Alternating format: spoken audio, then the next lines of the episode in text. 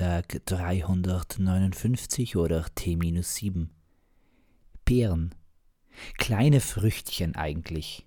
Zu italienisch Bacche, nicht Frutini. Aber wie angeführt werden sie im Deutschen ja auch nicht als Früchtchen gekennzeichnet, obwohl das passend wäre.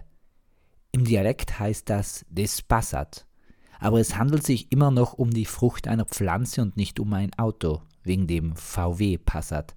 Vielleicht liegt da ja der Bär begraben, nicht bei den Autos, wobei vielleicht einige Autos schuld am Tod von Bären sind. Nein, an der Bedeutung der Frucht.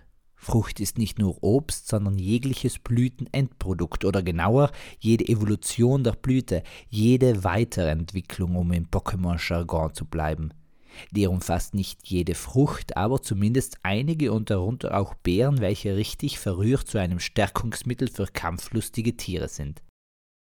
Weil nun aber Frucht das Produkt jeder Pflanze und auch des Menschen ist, also letztlich wohl jedes Lebewesens, wäre es eng gefasst, die Kleinform davon den Beeren zuzurechnen. Denn die Frucht des Leibes einer Mäusin ist im Vergleich zur Frucht der Frau nur ein Früchtchen, aber keine Beere. Also da liegt irgendwo die Bärin begraben, wie schon erkannt. Auch vielleicht ist das Grab tiefer gegraben. Vielleicht sind ja genau die Bärin und der Bär namensgebend, weil die Frucht im Sinne von Endprodukt des Bärischen einer Himbeere ähnelt und auch guter Dünger für Himbeerstauden ist. Vielleicht ist genau dabei die Bezeichnung Beere entstanden. Zuerst wurde die Himbeere auf ihren Namen gepflückt, weil sie nicht wie der Kot einer Bärin oder eines Bären und dem altdeutschen Bären auf dem Boden wuchs, sondern auf einer Staude und damit schon näher am Himmel, also der Bärinnen und Bärenschiss vom Himmel sozusagen.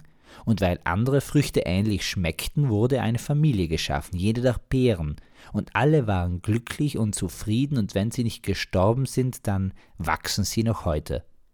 Peace, Amen and out.